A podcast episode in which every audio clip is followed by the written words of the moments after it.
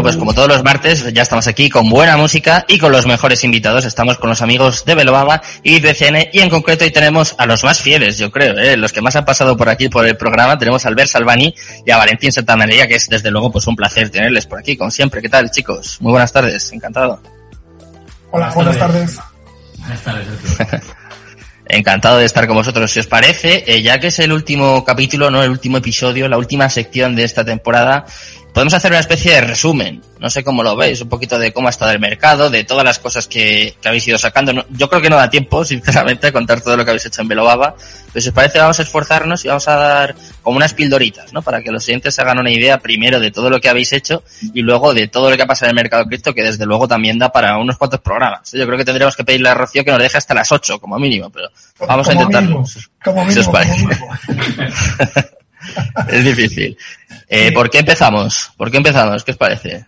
Bueno, yo, yo como, como resumen, para después dejar a, Valentín que, que explique, em, yo, ¿Mm? diría que para mí, ya también a nivel personal, ha sido un, año muy especial y, una temporada muy especial y, frenética, sobre todo, ¿no? La definiría, porque realmente desde principio de año aquí ha sido todo, eh, ha ido toda una velocidad espectacular y en lo que respecta a Belobaba, pues hemos tenido eh, un crecimiento del proyecto y un cambio de ciertas cosas, pues muy a positivo, ¿no? A pesar de, de que el contexto de mercado no ha acompañado. Eh, pero ya hemos insistido en este programa varias veces. Al final, hmm. creo que los oyentes también tienen que empezar a distinguir entre lo que es el mercado y los precios del mercado y lo que es la evolución de la industria y, y, del, y del sector, ¿no?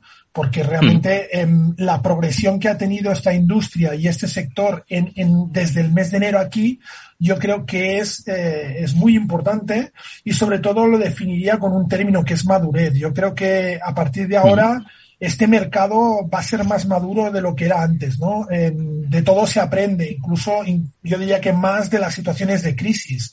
Entonces, eh, creo que aquí es un hecho que deberíamos tenerlo muy, muy en cuenta a futuro. Mm, estoy de acuerdo al ver, porque siempre se dice ¿no? que los mercados bajistas en los momentos de crisis hay oportunidades y yo creo que vosotros en Belobaba sois un ejemplo ¿no? de que quizás es el momento más apropiado para construir y Valentín, vosotros desde luego que es que, es que no habéis parado. es que a ver, se trata también de, ser un poco ejemplo en la industria, no, de predicar, sino también ser ejemplo en la industria y, y estar todo el equipo muy alineados en cuanto a qué objetivos eh, queremos conseguir, dónde queremos situarnos dentro de unos años. Esto es un trabajo que se tiene que coger a fuego muy lento porque es un mercado que es tremendamente generoso y muy bonito, pero también es despiadado. Es un mercado, un sector donde la competencia es muy fuerte, donde la velocidad es muy rápida, por lo tanto hay que hacerlo todo eh, a fuego lento en cuanto a, lo que es la construcción del camino que queremos recorrer, ¿no? Y el resto, pues hay que, el resto de cosas le tenemos que dar mucha fuerza. El área de formación estamos reforzando mucho.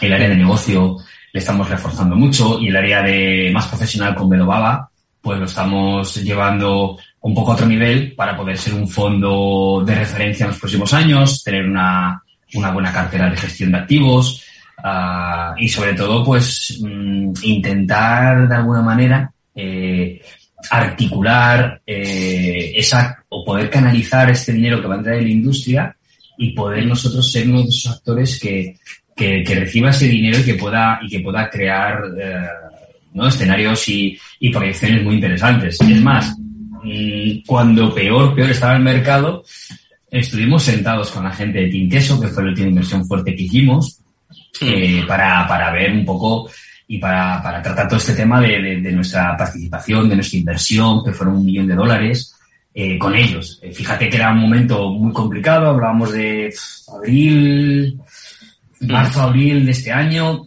cuando estábamos negociando todo esto, hablando, tomando esas primeras tomas de contacto, eh, y mmm, gracias a hacer muy bien los deberes, pues podíamos tener ese músculo financiero pues para poder apostar por un proyecto nacional, con gente nacional, aunque va a ser un proyecto muy global y muy internacional, eh, para crear en conjunto pues algo muy, muy bonito, ¿no? Y, y bueno, eso es un poco, al final venimos sufriendo la evolución que está sufriendo Internet, pues nosotros en cuanto a, a proyecto.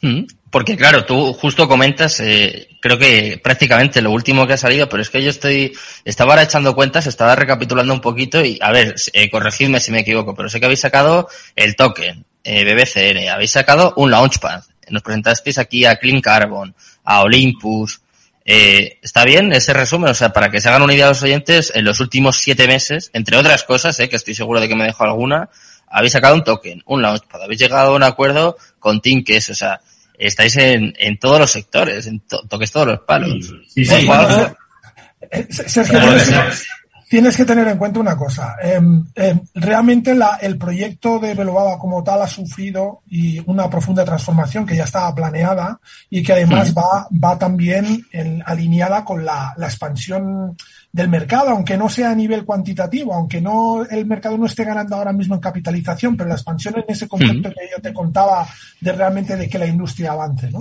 Y la expansión en ese sentido va en una dirección muy clara, y es que Belobaba deja de ser un fondo de inversión para ser una gestora de activos cripto. Es decir, nosotros en lo que es lo que conocíamos a día de hoy como Belobaba, Belobaba CryptoFan, es un fondo y es un producto de los muchos que vamos a tener. De hecho, ya tenemos prácticamente un nuevo producto regulado con otro tipo de, de, público objetivo y, tenemos otros productos en marcha. ¿Vale? Porque e, es lo que entendemos como evolución natural del mercado. Yo creo que eso al final eh, va a ser lo, lo, lo, más destacado que vamos a ver en los próximos meses, incluso pues, en el próximo año.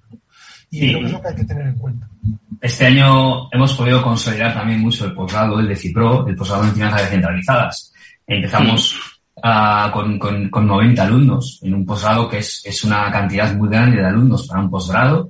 Eh, un posgrado que dura tres meses, que tiene todos los días clases en directo. Conseguimos consolidar este producto como un producto de los mejores que hay en el mercado, mejor valorados eh, por, por, por, mucha gente, ¿no? Por todos nuestros alumnos, incluso por los profesores que impartimos las clases.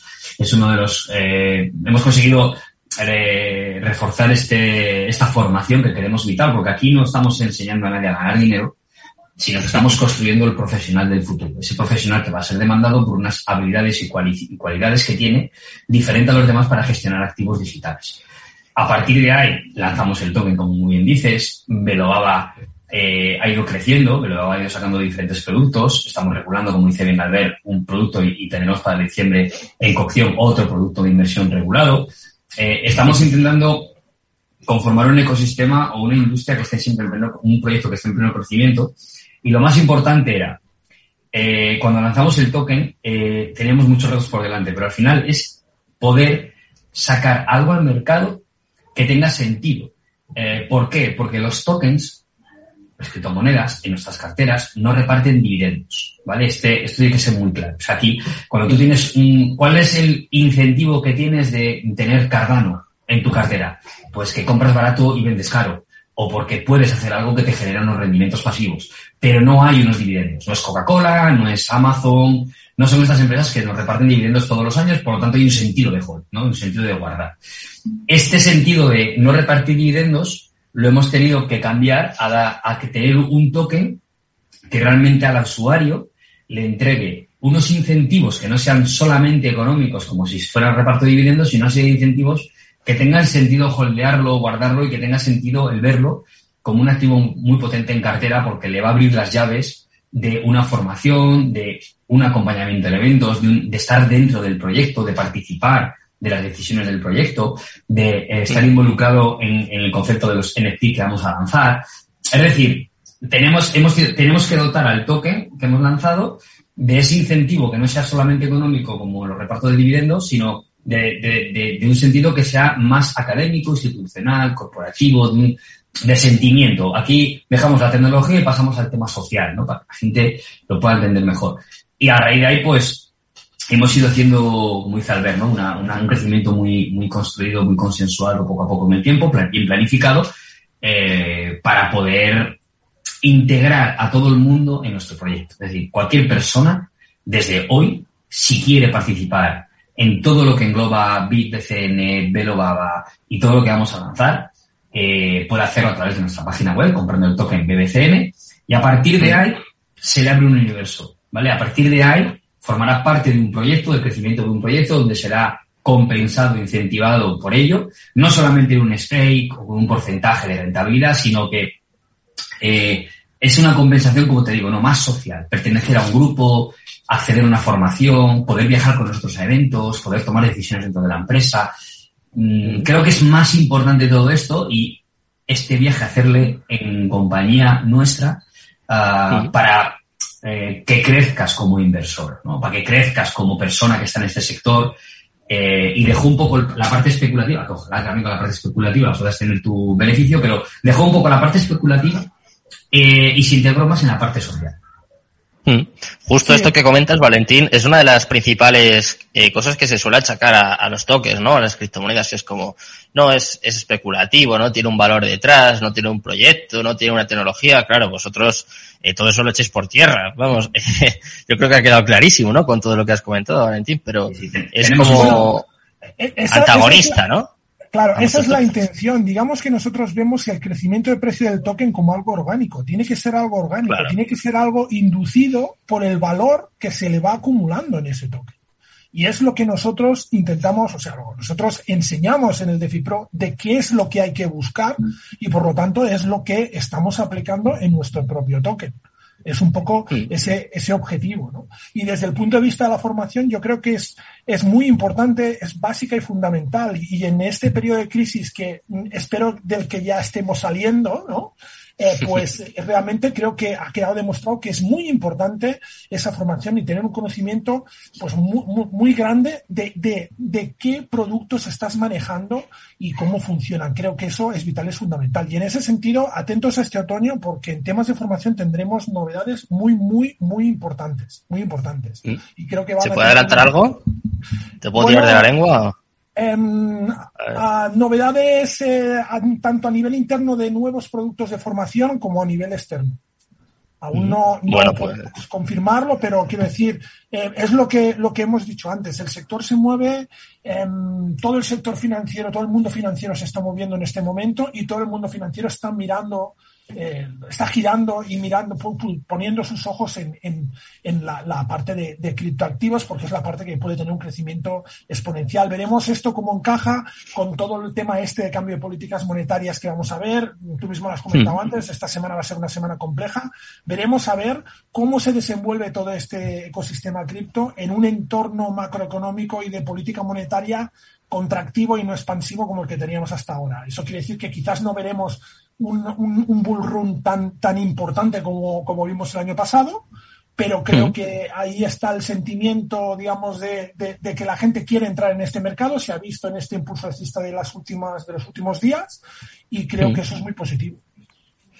Además, estabas hablando antes, Albert, eh, lo comentabas al principio de, de, esta sección, de la madurez del mercado cripto, del ecosistema cripto, y yo creo que incluso se podría decir que es bueno que hayamos pasado por todo esto y que vosotros hayáis lanzado el token en este momento en el que bajo mi punto de vista, está empezando a haber, o yo creo que ya ha habido incluso una limpieza de mercado. Yo creo que es evidente, había muchos proyectos pues que no aportaban nada, que no habían cumplido las cosas que prometían, y sin embargo vosotros con un proyecto serio, respaldado, bueno, pues por todo lo que tenéis eh, detrás, y encima en un momento en el que quizás pues se haya limpiado un poquito el mercado, pues quizás sea un acierto, ¿no? Que mucha gente que diría, oye, ¿y por qué sacan el token ahora que está cayendo todo? Que me imagino que estaba dentro de vuestros planes o, o cómo ha sido.